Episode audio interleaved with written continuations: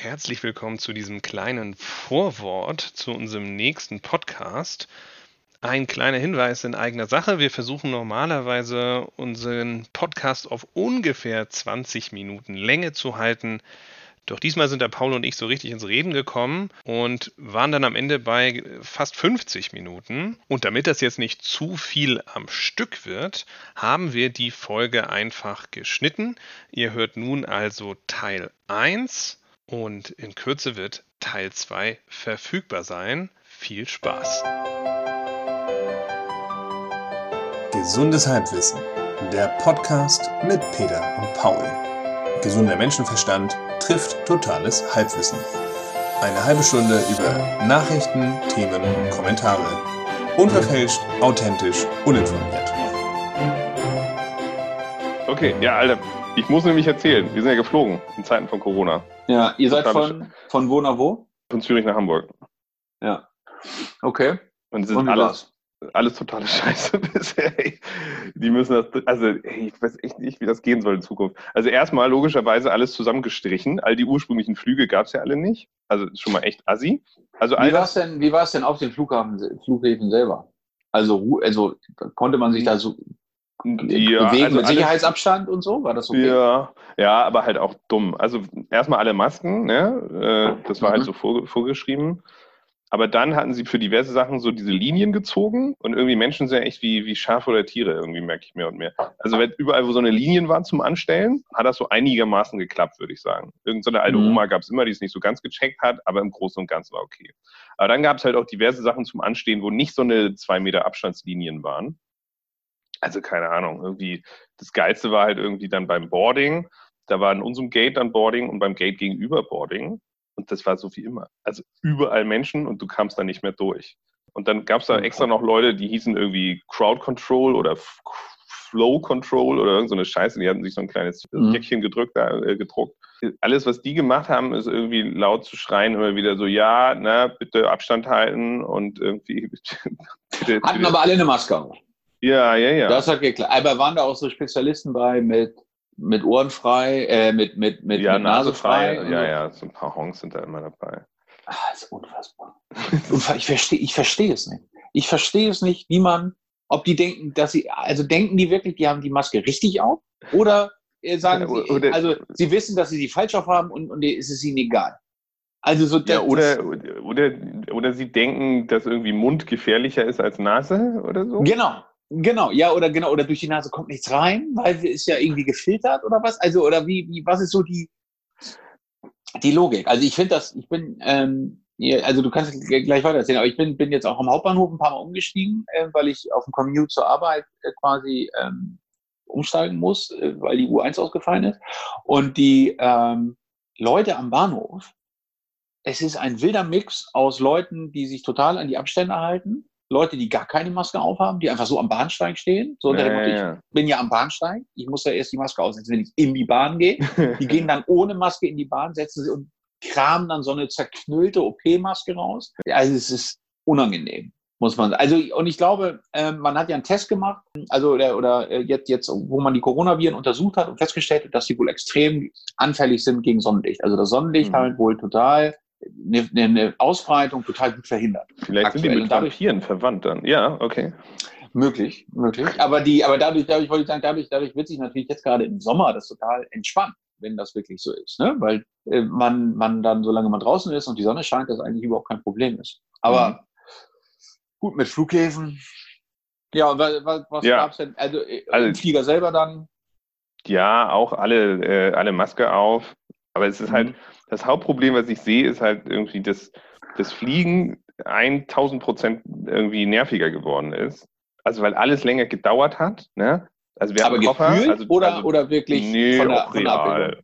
Ja. Also wir hatten halt Koffer zum Einchecken und weil du auch da irgendwie alle Abstand halten müssen und so, war das halt auch schon wieder eine nervigere Nummer. Es gab überall noch so ein Corona-Aufklärungs-Blabla. Die Sicherheitskontrolle, das war mir jetzt auch nicht so klar also warum das alles länger gedauert hat, habe ich jetzt auch nicht so ganz gecheckt. In Zürich war da jetzt, waren die jetzt nicht so dahinterher, dass wir irgendwie alle fett die Masken auf hatten, in meiner Erinnerung. Aber Boarding hat definitiv länger gedauert. Dann haben sie auch da im Flieger nochmal auf die Masken hingewiesen. äh, für mich als Vielflieger, alle Lounges waren bis vor kurzem geschlossen und jetzt haben sie auch nur so ein Minimalding, also so eine minimale Anzahl an Lounges wieder aufgemacht, in denen aber auch nur ein Minimalprogramm gefahren wird. Die Läden sind halt geschlossen an den meisten Flughäfen, jetzt nicht alle Läden, aber viele Läden. Das heißt, auch für Otto Normalfliegerinnen ist halt das Erlebnis nerviger.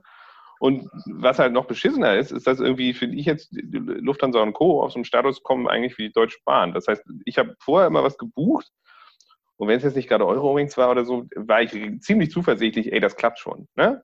Vielleicht hat der Flieger eine Stunde oder zwei Verspätung oder so, aber wir, wir kommen an. Und irgendwie jetzt so, die letzten Monate wurde ja erstmal alles gestrichen und dann gibt es jetzt irgendwelche Minimalflugpläne und die werden aber auch nochmal erweitert, aber es gibt immer noch sehr viele Flugstreichungen also ich finde, ich habe voll so ein Feeling inzwischen, oh, ey, ich weiß gar nicht, ob das Ding überhaupt fliegen wird. Und das ist halt doof. Also weil das Grundvertrauen so ein bisschen weg ist. Und wenigstens kannst du ja beim Zug immer noch sagen, so nervig das dann ist, wahrscheinlich fährt in einer Stunde wieder halt dann die nächste Verbindung. Das ist ja. Kann ich verstehen. Das mhm. greift ja alles nicht mehr. Und dann ist halt noch so richtig assi, finde ich, diese ganzen ähm, unnötigen Sachen, die sie gemacht haben, um eigentlich die Kunden zu verarschen und ihr Geld zusammenzuhalten. Ich weiß nicht, ob du irgendwelche stornierten Flüge hattest während der Zeit? Gar nicht. Nee, ah, lucky nicht. you, Alter. Ich habe halt diverse gehabt. Ich muss ja irgendwie, keine Ahnung, hätte ja tausendmal noch beruflich nach Deutschland gemusst und, und mhm, mhm. Und erstmal haben sie dann, äh, als es so äh, bei denen ans Eingemachte ging, haben sie dann die ganzen Rück die also halbautomatischen Rückerstattungsformulare, wo du noch alles einträgst, haben sie mal schön von der Website genommen, dass man da sich keine Rückerstattung mehr beantragen konnte. Also auch total assi. Zufällig ja, ist, ist, ist, das also dann wieder online gegangen. Man, wo, ja, wobei man, wobei man natürlich sagen muss, also aus einer wirtschaftlichen Perspektive, also, ähm, also kann ich es natürlich nachvollziehen, ne? weil die natürlich durch diesen Cash-Abfluss, den diese Auszahlung bewirkt hätten, ja, Alter, wären die natürlich in massive Schwierigkeiten gekommen. Also was sie ja sowieso, die sind sowieso schon in massive Schwierigkeiten gekommen. Ja, aber also, das ist doch eigentlich, also nee, aber tut, ey, das ist doch illegal. Also die, die sind verpflichtet zu erstatten. So, das kannst du ja nicht lösen, das Problem, indem du einfach sagst, ja, das machen wir einfach nicht. Das ist, ey, ja, die wenn Frage ich mir von dir 100.000 leihe und dann sage, ja, du, aber aufgrund von finanzieller Schwierigkeiten kann ich sie doch nicht wie gezahlt zurückgeben, aber melde dich doch in sechs Monaten nochmal. Ja, das ist eine, also interessant, ja, aber interessante, ja, aber genau, also genau, aber tatsächlich ist das, was du schilderst, ist häufig ähm, genau das Problem, was Banken haben mit hohen äh, Kreditvergaben. Also weil letzten Endes ist ja die Frage äh, für dich auch als Kunde, ne, sag ich mal, wenn du jetzt dieses Formular nutzen würdest mit 100.000 anderen Kunden, dann würdest du ja, halt. Dann ballern wir die in die dann, Insolvenz und keiner genau, kriegt was, weil wir ganz unten sind. Genau, exakt, dann kriegt keiner was. Und die Frage ist, ist da, also ist da nicht besser zu sagen, okay, wir, wir quasi stoppen die Option und du hast noch Chance, für eine Umbuchung und oder dein Geld später wieder zu bekommen. Also was ist jetzt der ja, aber da kommt dann Abgefucktheit damit umzugehen? Also natürlich ist es für dich in dem Moment ist es ärgerlich. Das ist ja, also, aber also aus meiner Sicht sind das alles die McKinsey-Tricks, um im Prinzip zu suggerieren, dass sie was bieten und das dann aber eigentlich mit so vielen Hürden zu belegen, dass da nichts wird. Pass auf, wir machen weiter. Also wir tun mal so, als wäre das, äh, also der, der Punkt von dir, den kann man ja stehen lassen. Insofern tun wir mal so, als wäre das dann irgendwie okay oder zumindest in der Situation ein bisschen alternativlos, um Merkel zu ja. So, dann ging ja dieses ganze Geeiere los von den, von den Fluggesellschaften, ey, aber ihr könnt natürlich all diese verfallenen Flüge auch kostenlos umbuchen oder auch gegen einen Gutschein einlösen, äh, so gar kein Thema.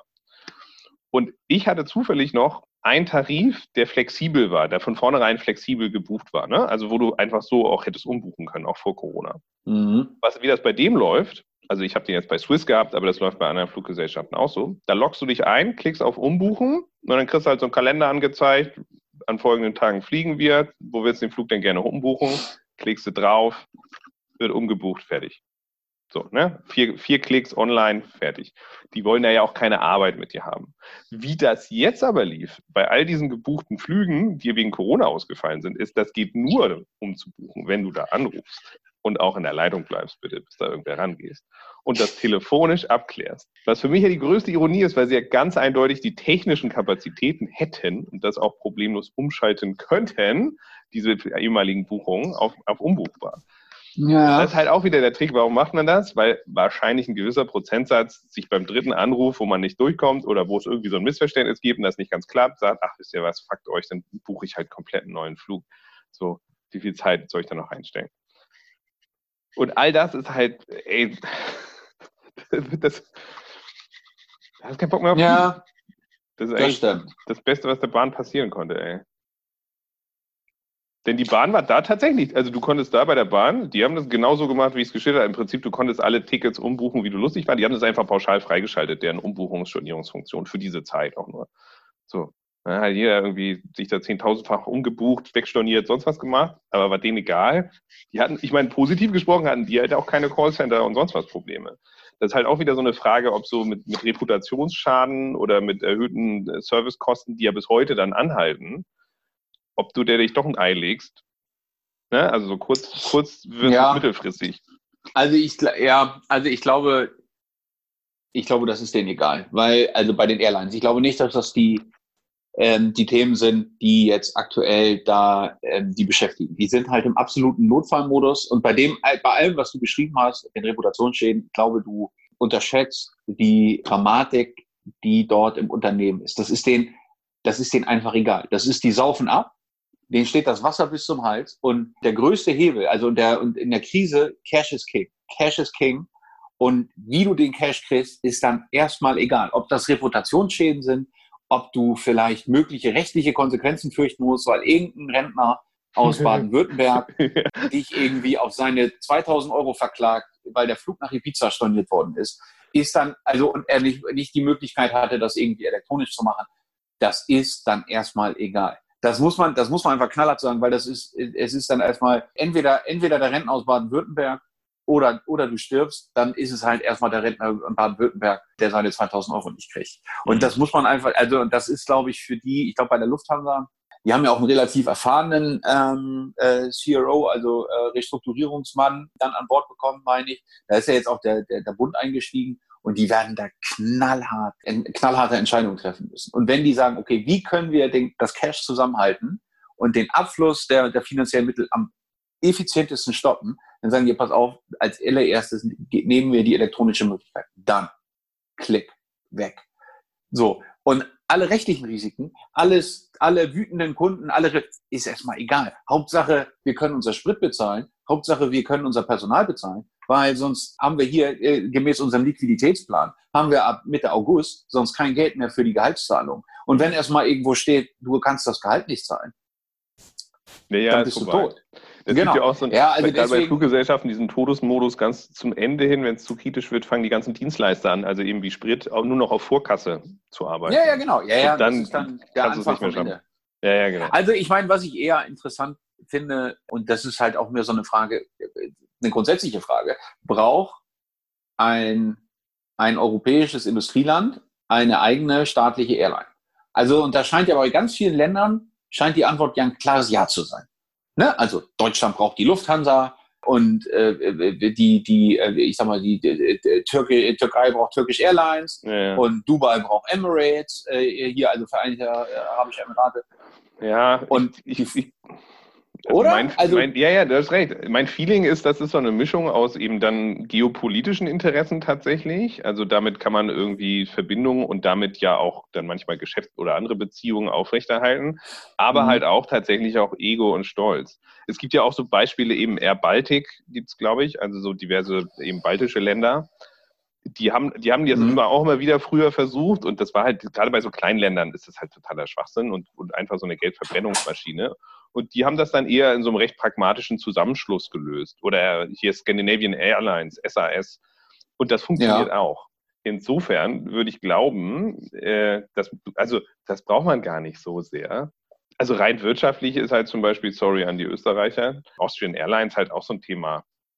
Könnte es genauso gut von Wien so ein paar Zubringerflüge irgendwo hin organisieren und dann in die Welt gehen. Es ist eh so, dass selbst zu ihren besten Zeiten, die noch nie so richtig viel hatten ab Wien. Das heißt, das ist dann auch so eine Illusion. Ne? Also ja, wir haben zwar unsere eigene Airline, aber eigentlich müssen wir trotzdem dauernd nach Deutschland fliegen oder fahren, um Ja. richtig weit zu fliegen.